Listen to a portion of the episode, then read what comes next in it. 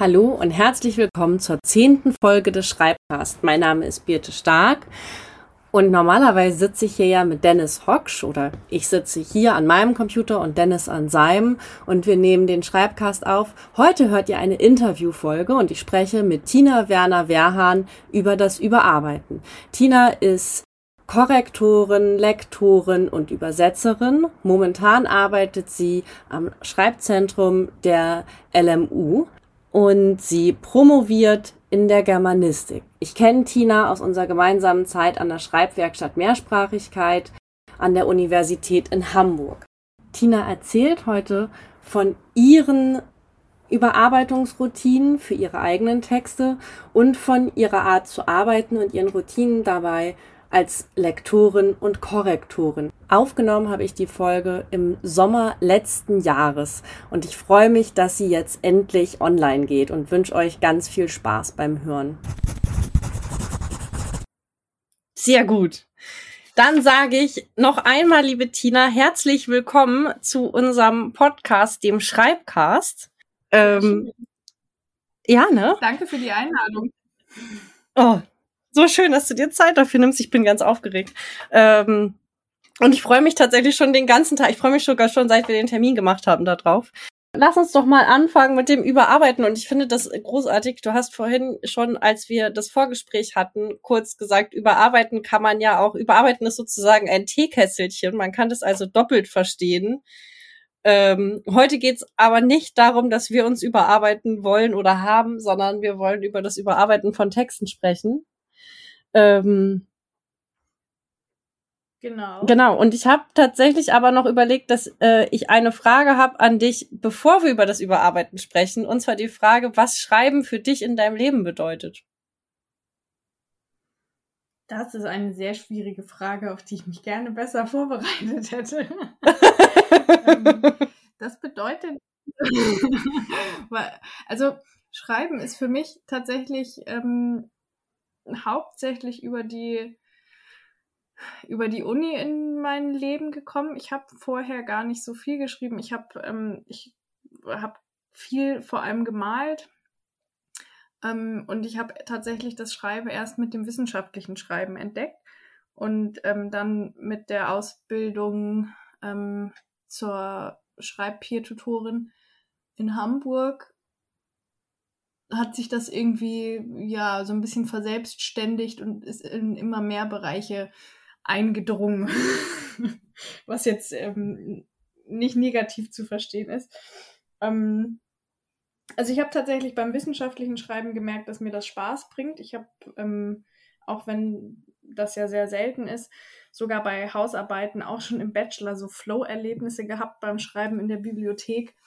Ähm, und ja, ich bin quasi vom wissenschaftlichen Schreiben dazu gekommen, dass ich irgendwann auch angefangen habe, für mich zu schreiben. Das ist eigentlich bis heute so. Also alles, was ich an nicht wissenschaftlichen Texten produziere, ähm, bleibt eigentlich bei mir. Und das ist dann natürlich auch viel Reflexion. Jetzt, ich würde sagen, in den letzten ein, zwei Jahren habe ich ähm, daraus, also quasi aus diesem Reflektieren und dem für mich Schreiben, ähm, sind auch immer mal wieder kreativere Texte entstanden. Ja, und das hat so irgendwie sich ausgebreitet in meinem Leben. Zu einer, ähm, ja, ja, doch zu einer Konstante geworden, mit der ich eigentlich gar nicht gerechnet hatte.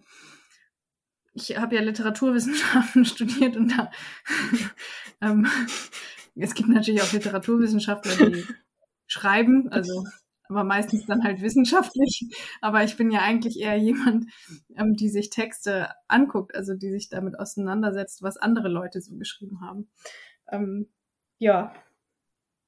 Ich weiß nicht, ob das eine ganz aus ich erinnere, dass du treffende Antwort war, aber das kam so raus. Mm. Ich erinnere auch, dass du mal so eine Geschichte erzählt hast, wie du äh, wie du zur Schreibzentrumsarbeit gekommen bist, dass du das, dass das auch was damit zu tun hat, dass du schon anderen Leuten bei ihrem Schreiben, dass du die darin unterstützt hast. Ja, genau. Ich hatte ähm, Dagmar Knorr in meinem Einführung in die Linguistik-Seminar an der Uni Hamburg, also im ersten Semester, glaube ich, schon meines Bachelorstudiums. Und ähm, da, ich weiß auch gar nicht mehr genau wie, aber ich hatte, habe dann irgendwie von KommilitonInnen mitbekommen, dass die irgendwie ja Schwierigkeiten hatten bei ihren Hausarbeiten und dann auch gefragt haben, ob nicht irgendjemand da nochmal drüber lesen kann. Gesagt haben, dass sie irgendwie auch nicht genau wissen, wie das aussehen muss. Und das, ich stand ja vor der gleichen Situation, aber ich hatte dann den großen Bruder, der schon im Latein- und Geschichtsstudium stand und der halt dann meine Texte nochmal gegengelesen hat. Und ich habe das irgendwie dann halt als Gefälligkeit für ein paar Leute gemacht. Und ähm, ich weiß gar nicht, wie ich dann darauf gekommen bin. Jedenfalls hatte ich mich dann mit ähm, der besagten Dagmar Knorr darüber unterhalten.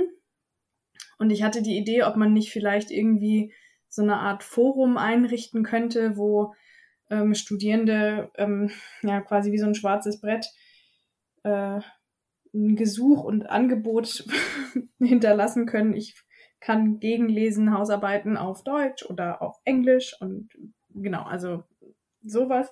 Und da hatte mir dann Dagmar eben erzählt, dass sie diese Schreibwerkstatt Mehrsprachigkeit aufziehen möchte. Und darüber bin ich dann in dem ersten Ausbildungsjahrgang gelandet. So kam das. Also ein bisschen tatsächlich schon äh, mit der Liebe zum Überarbeiten.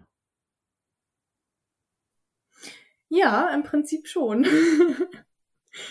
ich weiß auch noch, dass ich ähm, bei den ersten Hausarbeiten, die ich geschrieben habe, wo dann mein Bruder drüber gelesen hat, ähm, ich habe mir das natürlich immer, also es war immer mit Änderungen nachverfolgen und ich habe mir das immer sehr ausführlich angeguckt und ähm, hatte so ganz oft Aha-Momente. Es hat irgendwie äh, immer wieder Klick gemacht und ähm, da habe ich dann auch gemerkt, wie es halt bei den nächsten Hausarbeiten ähm, dann schon ja immer, immer weniger Anmerkungen kam, eigentlich. bis, bis zum Schluss, ich weiß gar nicht, ich glaube, das war dann schon bei der Masterarbeit, da musste er natürlich auch wieder gegenlesen. Und ähm, da kam dann irgendwie nur noch so zurück, ja, wie immer hervorragend, nur so ein paar Tippfehler. Also da war dann, da war dann nicht mehr so viel an Füllwörtern und so Zeug drin. Wobei das natürlich ähm, schon auch eher die sprachliche Oberfläche betraf und Stil betraf, ne?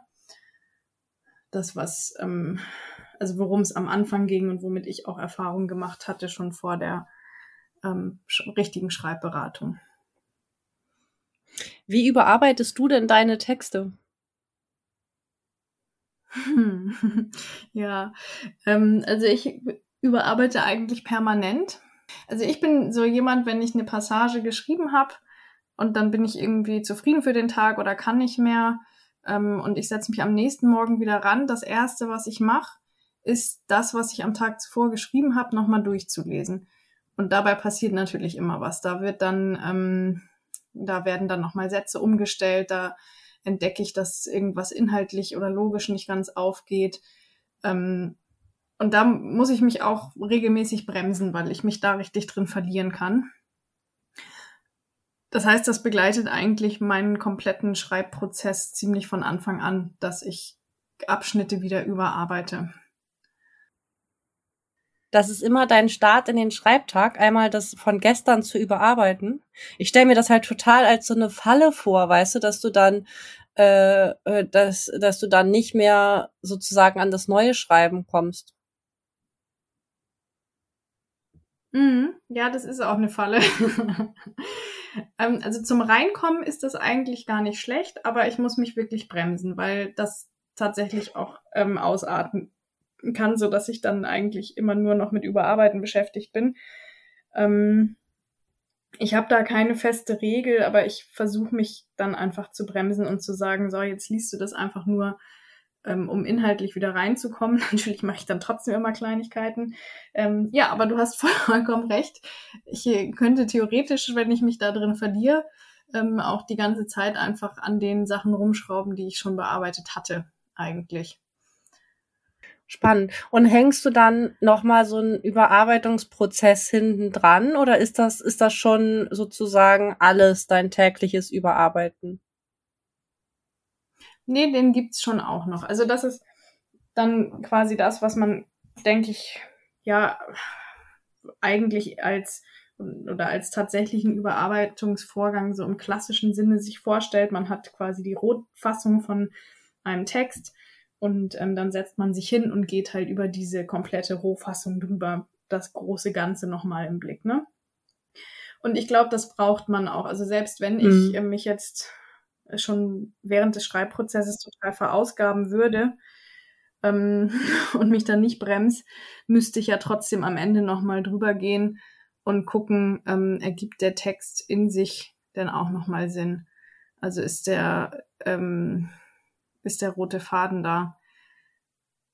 Habe ich gehalten, was ich versprochen habe? ähm, solche Sachen und natürlich, und, und das ist natürlich auch nicht ein Schritt, sondern das sind natürlich auch wieder mehrere Schritte. Also dass man erstmal sich die Struktur nochmal anguckt und ähm, guckt, ob inhaltlich alles zusammenpasst, ob der Text kohärent ist.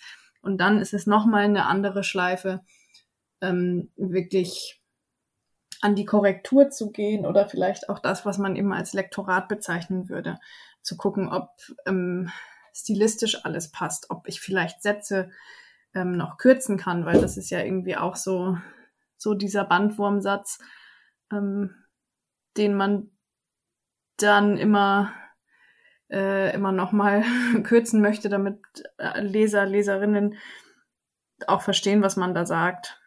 Und dann am Schluss einfach noch mal an der Oberfläche, dass keine Tippfehler drin sind, dass die Formatierung stimmt. Das gehört natürlich auch alles dazu.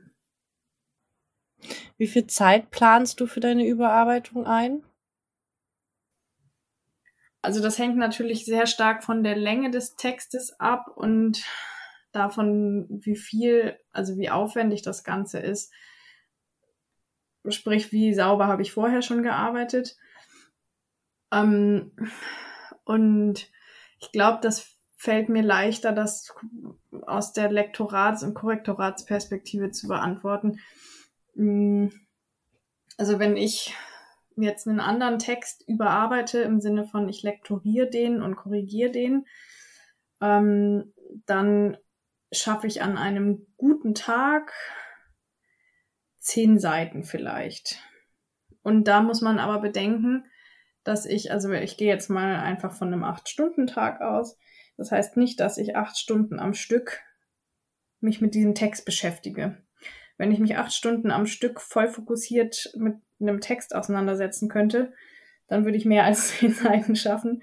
Aber man muss eben bei sowas einplanen, dass man immer wieder Pausen braucht weil man ja irgendwann, ähm, also man muss sich ja auf wahnsinnig viele Sachen gleichzeitig konzentrieren. Deswegen würde ich auch nie empfehlen, ähm, gleichzeitig auf mehrere Sachen achten zu wollen. Also ich mache immer einen separaten Vorgang für die reine Korrektur, Machst du das, wo ich einfach ähm, mal oberflächlich übergehe, dass ähm, keine Fehler mehr drin sind, keine Tippfehler und auch keine Formatierungsfehler. Das ist ein separater Schritt.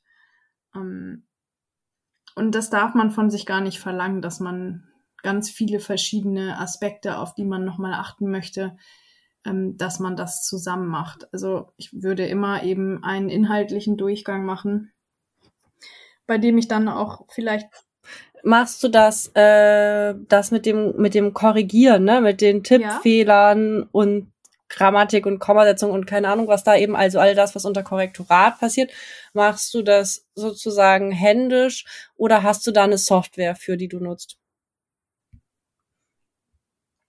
Ähm, ich mache, wenn ich, wenn ich das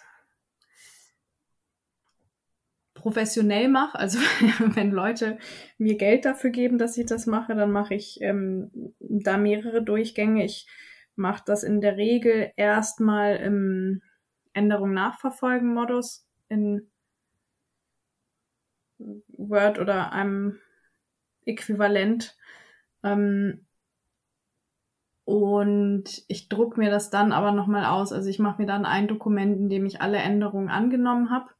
Und das drucke ich aus und das lese ich dann nochmal, weil ich tatsächlich den Eindruck habe, dass man ähm, nochmal andere Sachen sieht. Also mir fallen immer wieder noch andere Fehlerchen auf, die mir durch die Lappen gehen, wenn ich einfach nur am Bildschirm das Ganze durchgehe. Ja, das ist ja auch voll der gute Tipp tatsächlich. Also das ist ja auch ein Tipp, den du sozusagen, den wir mal festhalten können. Du kannst es auch ausdrucken und eben nochmal auf einem anderen Medium dir angucken, deinen eigenen genau. Text. Ja. Oder tatsächlich auch vorlesen, also sich selbst laut vorlesen, damit man nicht ähm, in Versuchung gerät, dann doch einzelne Wörter ähm, zu überspringen. Was ich mache, wenn ich am, am Computer lese, ähm, ist, dass ich mir erstmal ähm, den, wie, wie nennt man denn das? Also ich, man kann sich ja einschalten, dass man äh, die Leerzeichen zum Beispiel als Punkte sieht. Wie heißt denn dieser Modus? Weißt du, was ich meine? Ja, ja, ich weiß, was du meinst, aber ich weiß nicht, wie der heißt. Ja. Also jedenfalls schalte ich den an, wenn ich am, Computer, am Computer lese.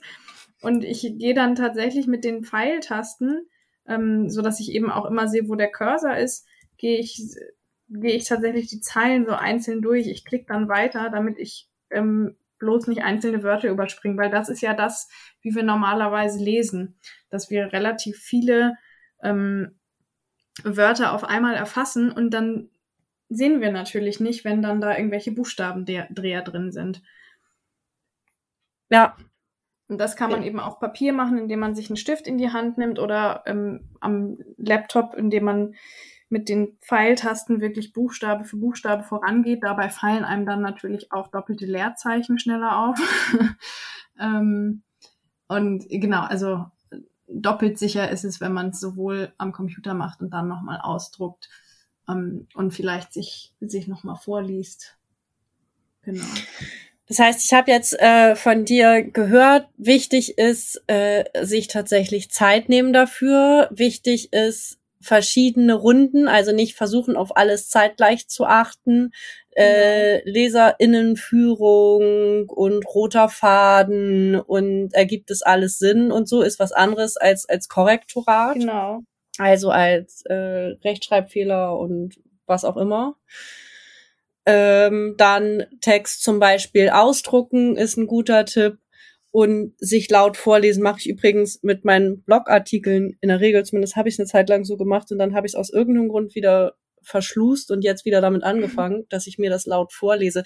Eine Zeit lang habe ich es auch jemand anderem laut vorgelesen. Ja, das hilft, glaube ich, sogar auch noch ein bisschen mehr, ähm, weil man, wenn man ein tatsächliches Gegenüber hat, dann auch nicht so schnell äh, ja doch wieder drüber drüber schludert. Ähm, Fand ich auch, aber ich wollte Gerrit nicht immer mit meinem Blogartikel ja, nerven. Ja, klar, man muss braucht dann ein geduldiges Gegenüber, ne? ja.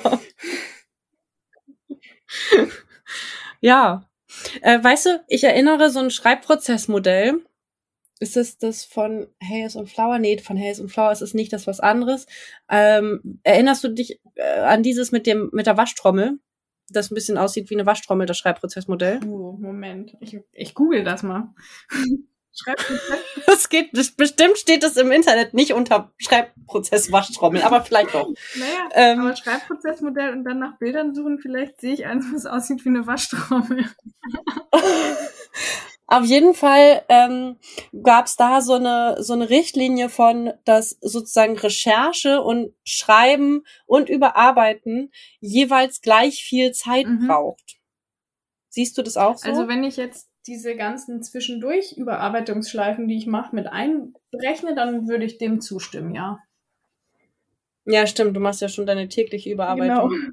Das ist übrigens, ich glaube, das ist, ähm, habe ich irgendwann mal rausgefunden für mich, das ist meine Art von Perfektionismus, dass ich mir einfach keine Zeit für Überarbeitung nehme. Weil dein Text schon perfekt sein soll, wenn er, wenn er da steht. Nee, ganz im Gegenteil, weil ich, ähm, ja, es klingt ein bisschen strange, ist ein bisschen auch hintenrum gedacht, weil wenn ich mir keine Mühe gebe, kann es nicht vernünftig werden. Okay, das musst du noch mal ausführen. Verstehst du? Ich habe ja, also ich, ich schieb ja mein Schreiben ganz oft so lange auf, dass ich bis, ich habe auch in meiner Masterarbeit wieder bis in der Nacht vor der Abgabe noch mhm. geschrieben. Sogar an dem Morgen der Abgabe ja. noch. und nicht geschlafen. Also meine Art des Schreibens, des wissenschaftlichen Schreibens ist nicht gesund, sollte sich keiner hier abgucken. Ähm, und ich glaube aber, dass das tatsächlich eine Art des Perfektionismus ist, wie zum Beispiel planende Menschen, weißt du, ewig planen und die perfekte Struktur und dann nicht ins Schreiben kommen. Äh, auch wenn ich nicht plane, ich recherchiere einfach so mhm. lange, dass ich dann äh, nicht zum ins Schreiben komme und Schreiben geht dann noch halbwegs, aber überarbeiten klappt dann nicht mehr. Und ich glaube tatsächlich, dass das eine Art von Perfektionismus mhm. ist. Ja.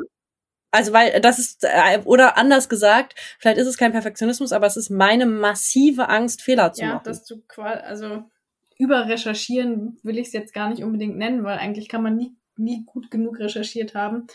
Ähm, aber dass du für diesen Schritt einfach zu viel im Verhältnis dir zu viel Zeit nimmst. Mhm. Ja, ganz ja. genau. Ähm, ja, weil es auch so geil finde, ich liebe das ja, Studien zu lesen. Ja, das bringt ja auch Spaß. Ich finde, also jetzt während Corona bringt Recherchieren nicht so viel Spaß, aber ich habe das auch geliebt, ähm, dann in der, in der Fachbibliothek rumzulungern und dann hatte man irgendwie so ein paar Signaturen und da musste man natürlich immer noch rechts und links daneben gucken, ob man nicht noch irgendwas anderes Tolles findet und natürlich hat man immer noch mehr Sachen gefunden, das bringt ja auch Spaß, ne? Das kann ich schon verstehen. Aber ähm, ich habe tatsächlich es immer geschafft, meine, auch meine Hausarbeiten und alles noch zu überarbeiten. Also meistens ja sogar so, dass ich ähm, für eine letzte Korrekturschleife meinen, meinen Bruder gewinnen konnte. Das heißt, ich muss ja eigentlich immer mindestens, weiß ich nicht, drei, vier Tage vor Abgabe fertig gewesen sein, damit das klappt. Und meine Masterarbeit habe ich, glaube ich, auch ein paar Tage früher abgegeben. Du bist einfach auch die Königin des Überarbeitens. Also du bist einfach die Königin des Schreibens, glaube ich. naja, das möchte ich jetzt Wahrheit. nicht unbedingt sagen. Doch, für mich bist du das. ähm, nein, aber ich, genau, ich habe tatsächlich auch irgendwann angefangen, mir was total Stranges anzueignen. Und zwar, also wirklich verrückt, ich habe angefangen ähm, vor ähm, beim Schreiben, wenn ich gemerkt habe, ich mache hier Quatsch, ich konnte keine Rohfassung mehr hinkriegen, also ist jetzt eine mhm. neue Entwicklung übrigens, weil ich Angst habe, hat, hab entwickelt habe, äh, dass ich später meine Fehler nicht mehr entdecken könnte. Hm. Interessant. Ja, also ich bin auf jeden Fall, ich bin auf jeden Fall die Könige, Königin darin, immer mehr Ängste vor Fehlern zu entwickeln, denke ich. Ja, dabei hast du ja komplett im Griff, wer deinen Text wann sieht, ne? Ja. Ja. Naja, bis auf den Abgabepunkt. Also jetzt, ähm, Jetzt natürlich schon. Ich habe jetzt für mich gemerkt, zum Beispiel beim Bloggen, was ja einfach auch eine Art des Textproduzierens ist, ist es mir erheblich leichter, Quantität statt Qualität, also nicht, dass meine Blogartikel keine Qualität hätten, aber äh, ich merke, wenn ich aus, jetzt habe ich ein paar Wochen keine publiziert, zwei glaube ich oder mhm. so, ähm, und habe jetzt am Wochenende wieder einen hochgeladen und habe dann auf einmal einen viel höheren Anspruch an meinen Text, als wenn ich jede Woche einschreibe. Mhm. Ja. Ich habe gerade noch so einen Gedanken gehabt, ähm, das hat, hat das gerade angestoßen, auch wenn ich noch nicht weiß, ob es damit tatsächlich was zu tun hat, was du gerade erzählt hast. Doch, ich glaube aber schon, weil es auch um Perfektionismus geht.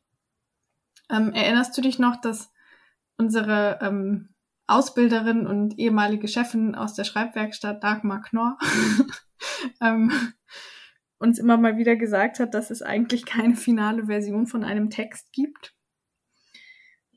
Oh nee, das habe ich ja, vergessen. Ja, es ging, es ging ähm, um die um die Bezeichnung. Also es gibt ja Leute, die so Versionen abspeichern von ihren Texten, ne? Und dann äh, gibt es halt so diese witzigen Dateibezeichnungen, ähm, Hausarbeit, Final, Final, äh, Version 5 wirklich final oder so.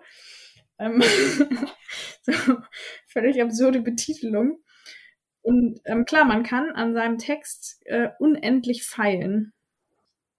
Ja, es ist wie mit Bilderschreiben, ne? Das, äh, da gibt's ja auch eine Art von Überarbeiten, würde ich mal sagen. Und dann gibt's ja Leute, die überarbeiten ihr Bild kaputt. Ja, du hast gerade Bilderschreiben gesagt, das hast du gar nicht gemerkt. Oh, ich habe heute übrigens auch mega, äh, fällt mir dazu ein, ich habe eine Instagram-Story hochgeladen, da habe ich einen mega Versprecher drin und habe ihn nicht korrigiert. Der ist mir nämlich erst danach aufgefallen. Und zwar habe ich da auch ähm, ich habe so erzählt, ne, dass man Galoppieren mit Pferden nur üben kann, indem man galoppiert. Mhm. Und das trifft ja auf total vieles zu. Man kann Schreiben halt auch nur üben, durch dem, indem man schreibt. Und habe dann gesagt, man kann Selbstfürsorge auch nur üben, indem man schreibt. ja. Also es gibt in meinem Kopf gerade nur noch Schreiben. Ich habe auch letztens irgendwie sowas in der Frühförderung gehabt, mit Eltern gesprochen und so, ja, ähm, Kindererziehung, das ist ja wie beim Schreiben. Du lebst, du, du lebst schreibend. Ähm.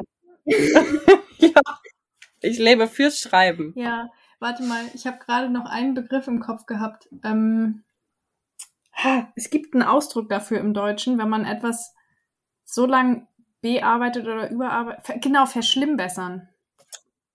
Ah ja, genau. Man kann Sachen auch verschlimmbessern. Ja. Vor allem Bilder von Texten, ja, wahrscheinlich auch Texte. Mhm. Vor allem kann man es halt irgendwann nicht abgeben. Ja. Ähm, und ich glaube, da muss man sich halt dann auch, je nachdem, was das halt für ein Schreibprojekt ist, muss man sich überlegen, welchen Anspruch habe ich denn daran und welchen Anspruch haben denn die Leute, an die ich das adressiere. Ich meine, bei einer wissenschaftlichen Arbeit oder bei einer studentischen Hausarbeit sind die Ansprüche ja relativ klar. Ähm, aber wenn man jetzt natürlich äh, auf einmal in, in neue Sphären, Sphären aufbricht, ähm, wo man vorher irgendwie immer nur Hausarbeiten geschrieben hat, und sich jetzt auf einmal an eine ja unbekannte Öffentlichkeit, also wenn du jetzt von deinem Blog redest zum Beispiel, wendet, dann ist das natürlich auch ganz äh, erstmal total schwierig, sich zu überlegen, welchen Anspruch habe ich denn eigentlich und welchen Anspruch haben denn eigentlich die, die Leute, die ich gar nicht kenne, die vielleicht äh, das irgendwie lesen könnten. Mir hilft es total, ähm, spezifische Menschen vor Augen zu haben, für die ich spezifische Blogartikel sozusagen mhm. schreibe. Mhm. Ähm, genau, und da ist es echt so, da habe ich ja noch eine ganz andere Korrekturschleife, Überarbeitungsschleife am Ende drin bei mhm. Blogtexten. Das ist auch ganz spannend. Das ist nämlich das SEO-Überarbeiten. Mhm. Ähm, das mache ich mit einem Gratis-Tool, Yoast. Äh, und das hat mir, ich habe da gerade mit Dennis drüber gesprochen, das ist nämlich total spannend, weil äh, der mit Freunden auch seit Ewigkeiten einen Blog betreibt äh, für so Kinder- und Jugendbuchliteratur und Spiele und Medien mhm. halt. Und die aber so, er sagt, er nennt das pseudowissenschaftliche Texte darauf auch veröffentlichen. Und für die funktioniert Yoast gar nicht, weil die halt auch mal lange Sätze bauen wollen und so. Also ich baue auch mal lange Sätze, aber für mich funktioniert Yoast total gut, weil es mich halt dazu bringt, so ein bisschen Leserinnenführung zu machen. Also zum Beispiel hatte ich vorher immer so Überschriften, also mhm. Titel für Blogartikel, die waren, glaube ich, cool, so richtig künstlerisch, aber haben leider überhaupt nichts über den Inhalt mhm. ausgesagt. Und dann dachte ich, irgendwie hat Joost halt immer gesagt, ja, was ist das so für ein Titel? Oder in deiner, die musst du halt auch eine Keyphrase mhm. bestimmen. Ähm, und dann muss die Keyphrase an deiner Einleitung drin vorkommen. Und das ist natürlich total schlüssig, dass du in deiner Einleitung darüber schreibst, äh, was in deinem Text vorkommen sollte. Mhm. Aber irgendwie, bis mir dieses Tool, ne, das gesagt hat, ähm, ist mir das irgendwie abhanden gekommen. Und inzwischen kann ich viel mehr die Ähnlichkeit zwischen Blogartikel und wissenschaftlichen Artikeln ja. und sowas sehen. Zu dem Thema Überschriften, also dass, dass man irgendwie ästhetische Überschriften hat, das ist tatsächlich was, was mich in der Literaturwissenschaft immer wieder aufregt, ähm, weil ich beim Recherchieren ganz oft über ähm, literaturwissenschaftliche Arbeiten, häufig sind das halt eher kleinere Artikel dann, also heißt kleinere Artikel, also halt Artikel im Gegensatz zu Monographien, ähm, die dann ja beispielsweise ein Zitat aus irgendeinem literarischen Werk als Titel haben. Und zum Teil dann aber auch keinen Untertitel, der aufklärt, worum es genauer geht. Oder ähm, ja, halt irgendwie einen, einen anderweitig kreativ-ästhetischen Titel haben, aus dem halt einfach nicht hervorgeht. Oder zumindest nicht für mich genau genug und nicht schnell genug hervorgeht, worum es eigentlich geht. Das ist total spannend, weil hier kamen wir, finde ich, an einen wichtigen Überarbeitungsschritt, nämlich die sogenannte, was ich ja eben schon sagte, Leserinnenführung mhm.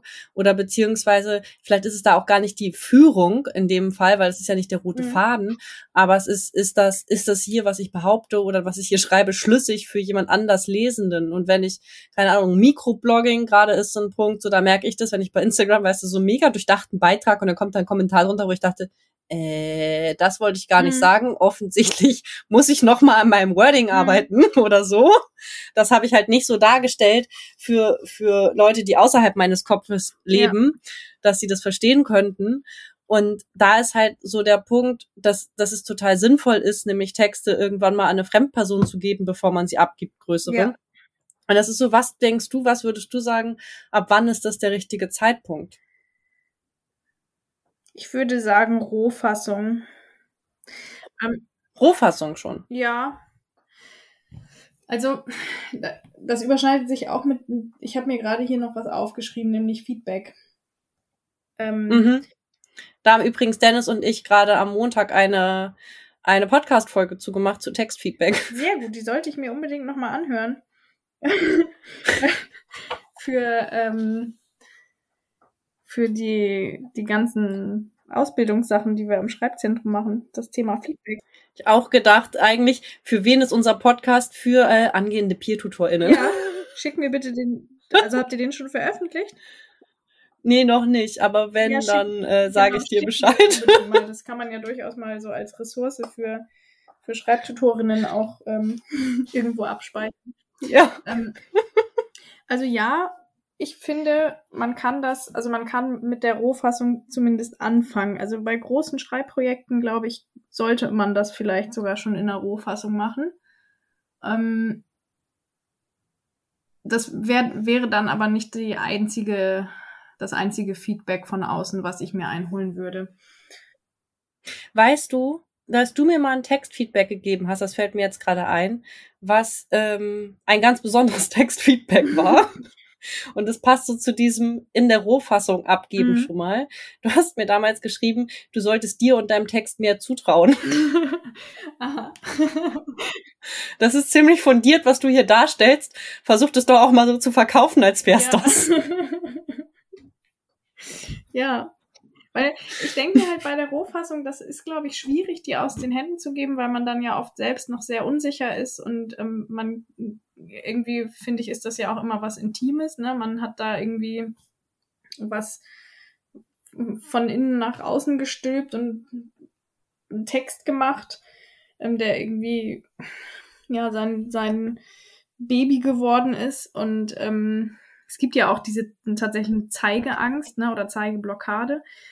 Ähm, aber ich glaube, man sollte sich das trauen, weil wenn du schon einen mehr oder weniger vollständig überarbeiteten Text jemandem gibst und Feedback darauf bekommst und da steht drin, äh, also die Struktur würde ich ganz anders machen und das ist auch nicht, ähm, also irgendwie sehe ich da die Kohärenz auch nicht und was hat denn das alles überhaupt mit dem Thema zu tun, ne? Wenn du dann halt das komplett zerrissen bekommst, was natürlich jemand, der gut Feedback gibt, so auf diese Art und Weise nicht machen würde.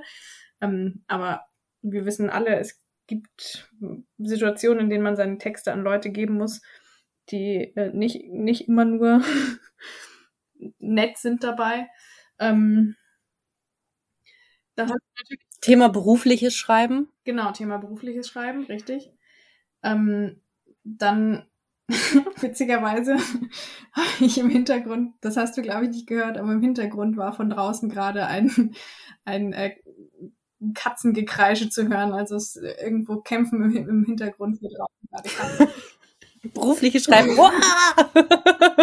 das war ziemlich witzig. Ähm, jedenfalls tut es ja noch mehr weh, wenn du einen Text hast, mit dem du eigentlich schon voll zufrieden bist, den du schon überarbeitet hast und dann kommt ein Feedback, der äh, das bedeutet, ich muss das komplette Ding eigentlich nochmal ganz anders strukturieren und neu machen. Und wenn du ein Work ja. in Progress jemandem gibst, ähm, also habe ich zumindest die Erfahrung gemacht, da kann ich Feedback auch noch viel besser annehmen, weil ich weiß, das ist noch nicht, ähm, das ist noch kein geschliffener Diamant. das ist okay, wenn, wenn da noch auf einer ja, umfassenderen Ebene dann Änderungen vorgenommen werden müssen. Und was ich jetzt gerade habe äh, mit meinem Exposé für die Doktorarbeit, ähm, ich warte jetzt gerade, also ich habe zwei Feedbacks bekommen schon und ich warte jetzt noch auf aber mir hast du es nicht geschickt. Du wolltest es mir schicken, ne? aber du hast es mir nicht geschickt. Ja, aber oder? nicht zum Überarbeiten. Zur, zur nee, aber zum Lesen. Stimmt, ich habe dir das wirklich noch nicht geschickt, ne? Ich schreibe mir das kurz auf. äh, genau, und da sammle ich jetzt quasi erstmal Feedback. Und bevor ich ins Überarbeiten im Sinne von, ich arbeite auch ähm, Kritik und Feedback von anderen Leuten ein, das ist ja auch nochmal ein anderes Überarbeiten als das Überarbeiten für sich, den eigenen Ansprüchen ähm, entsprechende Überarbeiten. Da sammle ich jetzt erstmal alles, was reinkommt und dann gucke ich mir das an.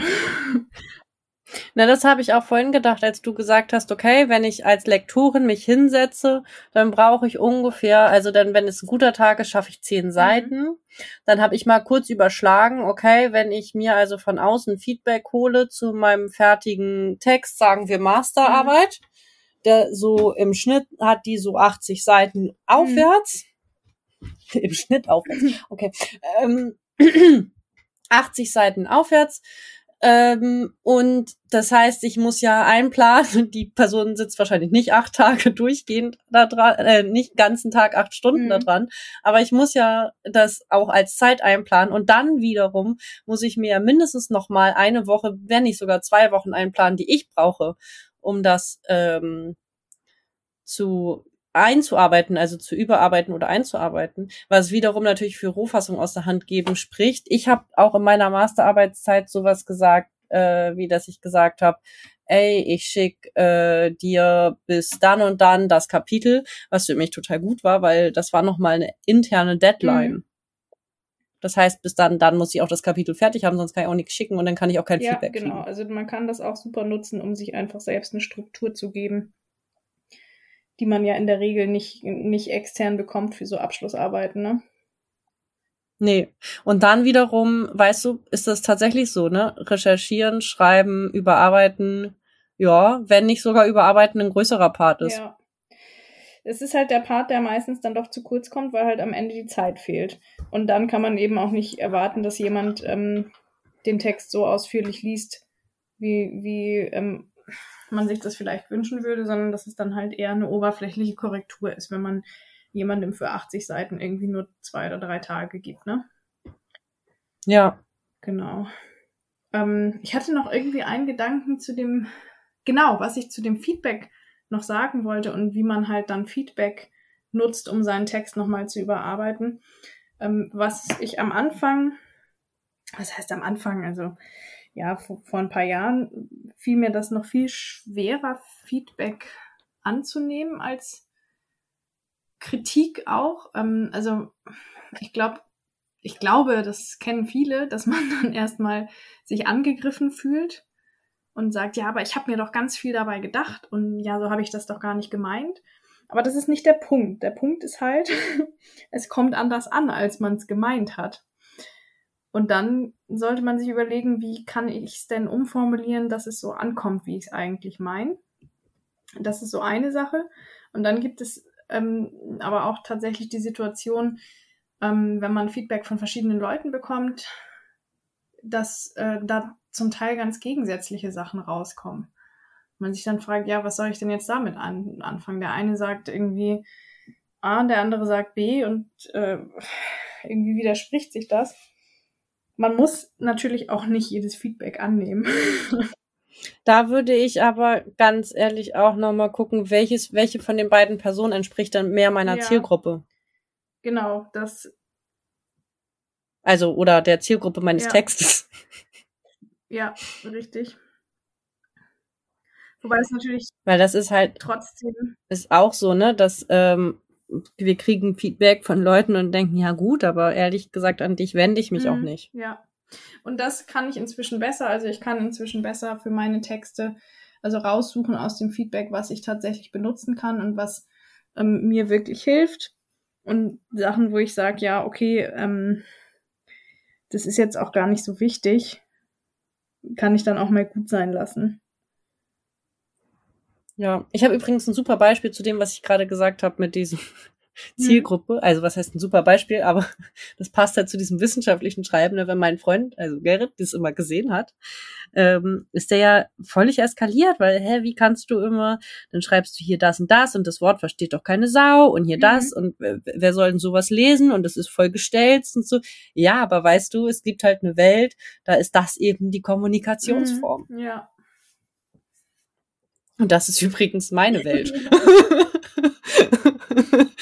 ähm, genau, mir geht es übrigens auch so und Dennis hat auch gesagt, dass es ihm so geht, äh, dass wir äh, besser Textfeedback annehmen mhm. können inzwischen. Ja. Also er erzählte von einer Seminararbeit aus dem zweiten Semester. Mhm. Dann hat er ein Feedback bekommen von dem Professor und hat dann entschieden, nie wieder bei ihm ein Seminar zu belegen. Ja, ich meine, das Problem mit, mit Feedback von schon benoteten Arbeiten ist ja, dass das in der Regel, man bekommt das und ähm, liest es sich dann vielleicht auch noch durch, aber man überarbeitet den Text daran nicht mehr, weil man das ist übrigens, das ist total spannend und insofern würde ich fast sagen, Überarbeitungskultur müsste viel früher angesiedelt ja. werden, nämlich in der Schule, weil sowas wie auch in der Schule ist es ja so, da gibst du ja nicht eine Arbeit ab und äh, kriegst sie zurück und darfst sie mhm. überarbeiten. Also klar, eigentlich sollst du sozusagen die Klausuren das nochmal einarbeiten, was dann die Lehrerin oder der Lehrer sagt, bestenfalls. Ich habe letztens schon gesagt, weißt du, kennst du diese Arbeiten, wo so Interpretation, mhm. Rückmeldung des mhm. Lehrers? Nein. ja. aber naja, egal. Aber weißt du, da müsste das halt schon so ein, da müssten wir so Feedback-Loops kennenlernen, vielleicht sogar schon. Ähm, ja den anderen SchülerInnen das geben und dann können die uns ein Feedback geben und wir überarbeiten das und dann geht es zur Lehrkraft und dann gibt die das Feedback und dann können wir das nochmal überarbeiten. Da, weißt du, dass das Überarbeiten ist ja auch was, was wir, was wir lernen können. Ja, richtig. Tun wir aber tatsächlich nicht, oder? Also ich kann mich da nicht. Nee, würde ich halt auch jetzt behaupten. Ich kann mich da weder in der Schule noch, noch ähm, im Studium dran erinnern, dass Nee, im Studium, ich äh, weißt du, ich erinnere das äh, Melanie, ne, auch aus unserem Schreibzentrum mhm. Hamburg, die hat, äh, als sie als Lehrende anfing zu arbeiten, versucht, das zu etablieren und mhm. das ist einfach nicht angekommen. Und gesagt, schicken Sie mir doch, während Sie die Hausarbeit schicken, schon mal ein Exemplar, dann kann ich Ihnen schon mal ein mhm. Feedback geben und Sie überarbeiten das und geben mir dann eine überarbeitete Version. Wenn die Studierenden auf. gewusst hätten, was das für ein Angebot ist, ne? Ey, und dann wollte sie die überarbeitete Version benoten, ja. ne? Das ja, da, aber das kannst du, sowas weißt du erst zu schätzen, wenn du, wenn du zum Schluss deines Studiums bist. Wenn überhaupt. Ja, eigentlich ist es tatsächlich schade. Wahrscheinlich haben die gedacht, boah, ist die anstrengend, bei der belege ich nie wieder ein Seminar. Da muss ich ja zweimal was abgeben. ja, genau. Überarbeiten tut ja auch weh. Also ich kenne das, ähm, ich kenne das zumindest, dass dieses, boah, sich nochmal an den Text setzen, ist ja wie gesagt meine Angst mhm. vor Fehlern, ist dann dieses, ich, ich fühle mich dann immer konfrontiert mit meinen eigenen Schwächen mhm. beim Überarbeiten. Mhm. Ja, ich glaube, ich, ich weiß, was du meinst. es ist halt auch überarbeiten ist voll so ein emotionales äh, Thema eigentlich. Ja, es ist auch. Und es ist es ist ja auch deswegen anstrengend, weil man dann, ähm, gerade wenn man vielleicht zeitlich auch schon ein bisschen Distanz zu seinem eigenen Text bekommen hat, fallen einem ja, zumindest fallen mir, ähm, dann oft auch noch Sachen auf, die logisch nicht ganz aufgehen. Und ich mir dann denke, ja. oh Mist, da muss ich noch mal besser drüber nachdenken, das muss ich noch mal irgendwie nachschlagen. Ähm, und klar, das ist äh, irgendwie dann schmerzhaft, wenn man dachte, man hatte es doch eigentlich schon geknackt und dann merkt man, nee, doch nicht. Deswegen übrigens dieses Waschtrommel-Schreibprozessmodell, ja. weil das äh, nämlich suggeriert hat, dass äh, du zwar das, was Hayes und Flower sagt, äh, man könnte das äh, voneinander trennen, diese verschiedenen Schreibprozessanteile, mhm. sich aber am Ende alles miteinander mhm. vermischt. Genau. Ja.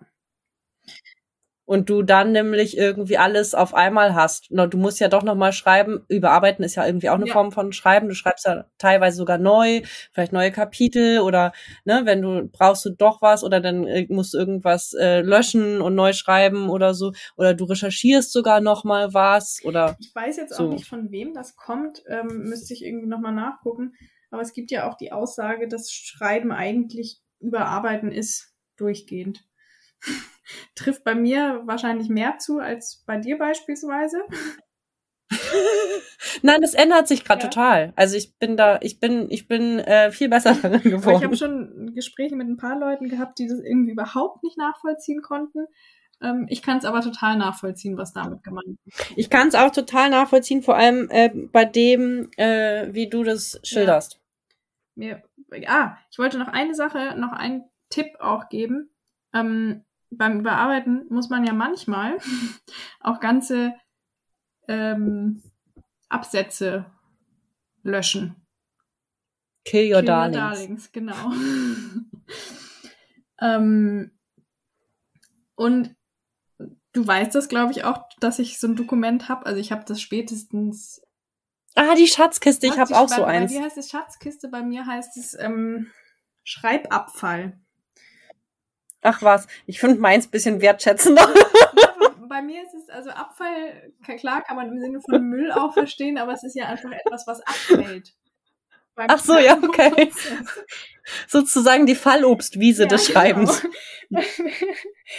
ähm, und wenn ich halt irgendwie ganze Passagen oder auch Sätze, die ich irgendwie total gelungen fand, wo ich dann aber merke, hm, brauche ich eigentlich doch nicht, ähm, wenn ich die tilge, dann kommen die halt in dieses Dokument rein. Also ich habe für jedes Schreib, für jedes größere Schreibprojekt habe ich so ein Dokument.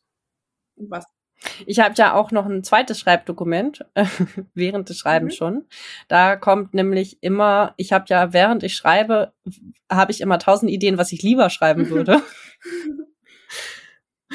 Und äh, da kommt dann das rein, weißt du, dann ähm, swappe ich tatsächlich, statt da weiter drüber nachzudenken, tue ich das in ein anderes Dokument rein und schreibe weiter. Dann habe ich das aber nicht, nicht, dann ist es nicht verloren und das ist aufbewahrt und ich kann da irgendwann nochmal drin hin zurückgehen. Ja, das ist auch eine gute Idee. Wobei mir das nicht so, so krass nicht passiert.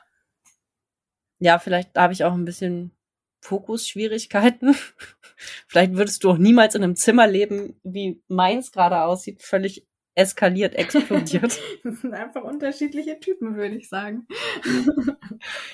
ja, deswegen mag ich dich so. Gleichfalls. Okay. Äh, hast du noch, Dennis und ich machen das gerade, wir sagen zum Ende noch was, ähm, was wir sozusagen anderen empfehlen können zu lesen oder ein Podcast oder so. Das kann zum Überarbeiten sein, aber vielleicht ist es auch was anderes zum Schreiben. Mm, ja, ich überlege gerade mal. Hm. Outschauten sozusagen. Ja, ich will jetzt auch nichts empfehlen, was ich selbst noch nicht kenne. Also wo ich vorhin mal dran gedacht habe, als du von der Podcast-Folge mit Dennis erzählt hast. Ich kann natürlich ähm, ganz dreist auf den YouTube-Kanal vom Schreibzentrum der LMU verweisen. Da sind nämlich auch ganz viele ähm, Videos und ich gucke mal gerade, ob wir da nicht auch was zum Überarbeiten haben.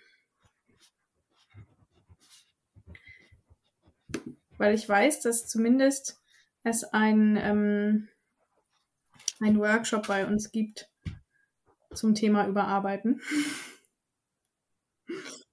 Sehr gut. Das ist, das ist doch ein, ein super outgeschautetes ähm, Dings. Ja. Genau, ich. Äh, ich schicke dir, schick dir mal einen Link. Also es gibt hier ähm, Schlussredaktion Teil 1 und Teil 2. Das ist natürlich nur ein Teil vom ganzen Komplex des Überarbeitens. Ähm, aber ich nutze das jetzt einfach hier ganz dreist, um Werbung für den, den Kanal den YouTube-Kanal des Schreibzentrums zu machen. Absolut. Schicke ich da jetzt mal rein. Ja, sehr gut. Das äh, werde ich natürlich in die Keynotes stellen und dir äh, auf jeden Fall sagen, wenn der Podcast endlich online geht. Das äh, braucht ja auch tatsächlich noch ein bisschen Zeit dafür. Aber ich würde sagen, Zeit wir. Äh, ja, genau. Ähm, kann ich noch was empfehlen an der Stelle? Nee, mir fällt gerade, ich bin ja, ich bin ja, wie gesagt, so ein bisschen leer momentan. Ja. Aber, äh, aber ich würde sagen, wir wickeln das. Leerlauf Hä? gehört dazu. Leerlauf gehört absolut dazu.